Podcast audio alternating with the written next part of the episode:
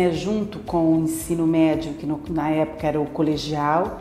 Eu fazia o colegial de manhã, fazia o curso de piano à tarde e à noite o magistério. E eu acho que eu fui para a educação meio que natural, com irmã professora, é, mas a decisão principal foi quando eu cheguei no terceiro, no final do terceiro colegial, né? Eu tinha que decidir o que, que eu ia prestar. Meu pai queria muito que eu fizesse odonto, porque eu tenho dois irmãos é, dentistas e vários sobrinhos.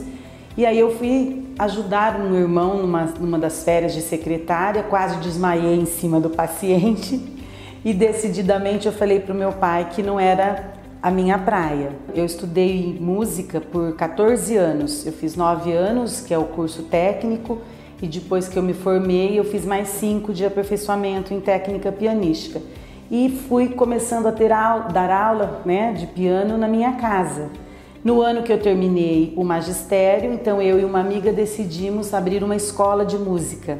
E nós tivemos uma escola de música em Rinópolis, porque toda a minha família é de lá por 15 anos, Conservatório Musical Vila Lobos. E paralelo a isso, eu acabei fazendo, fazendo pedagogia, porque eu precisava para ter essa escola. Na sequência, engatilhei com outro curso de letras e hora que eu vi, eu estava dentro de uma sala de aula, já estava efetiva na escola Oswaldo Martins como professora de língua portuguesa. Passei no concurso também de inglês, escolhi Parapuã e no ano seguinte eu me efetivei no curso, no, com o concurso de diretor de escola, né, pelo, pela rede estadual. E aí uma coisa foi puxando a outra e hoje eu vejo que eu estou no lugar que eu, deve, que eu deveria estar, porque eu sou simplesmente apaixonada pelo que eu faço.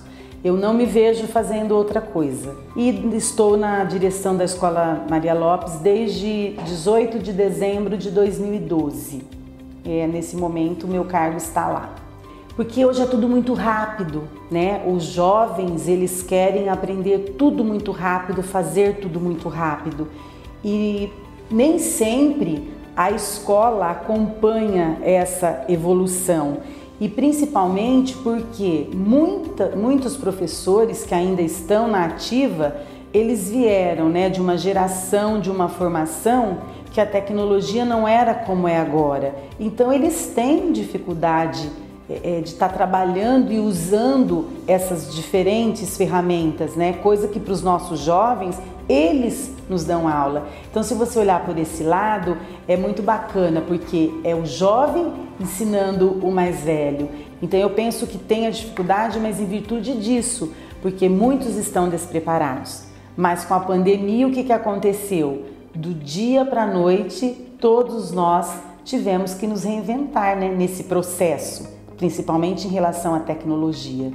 Cada vez que eu me deparo com uma dificuldade, nasce uma força dentro de mim que eu não sei te falar de onde vem, que eu quero fazer melhor do que eu já sei que eu fiz. Isso me move. Eu diria que o primeiro bimestre foi o mais difícil, porque como eu disse, né, tudo aconteceu do dia para a noite.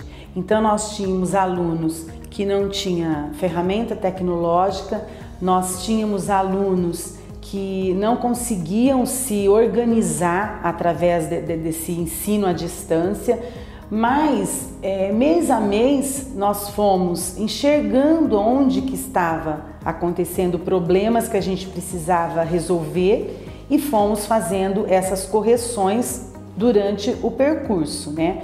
O que nós vimos também que além do aluno, esse aluno que não tinha, por exemplo, um celular, desde o início ficou muito claro, a secretaria deixou muito claro que esse aluno não poderia ser prejudicado. Como? Então a escola teve que encontrar outros caminhos. Claro que a gente percebe ainda que tem alunos que ele, ele não está realmente produzindo tanto que ele poderia se ele tivesse a figura do professor, porque nada se compara, né? A aula de amanhã seria sobre tolerância e respeito. Eu penso que hoje falta muito essa essa questão, o respeito e a gratidão das pessoas pelas coisas que fazem, pelas coisas que vivem. Isso daí eu acho que precisaria ser revisto. É, eu gostaria assim que quem ouvisse, né, esse nosso bate-papo realmente pensasse nessa questão da valorização das pessoas que são envolvidas com a educação desse país. Porque quando a gente vê os nossos resultados, né, de educação, os resultados do nosso país, é muito triste. E nós que estamos na educação, nós sabemos o tanto que nós estamos fazendo para mudar esse cenário, mas infelizmente, né, precisa-se uma vontade maior, talvez dos nossos políticos, de focar, né, em fazer realmente da educação é, a coisa primordial para nossa nação. Acho que isso.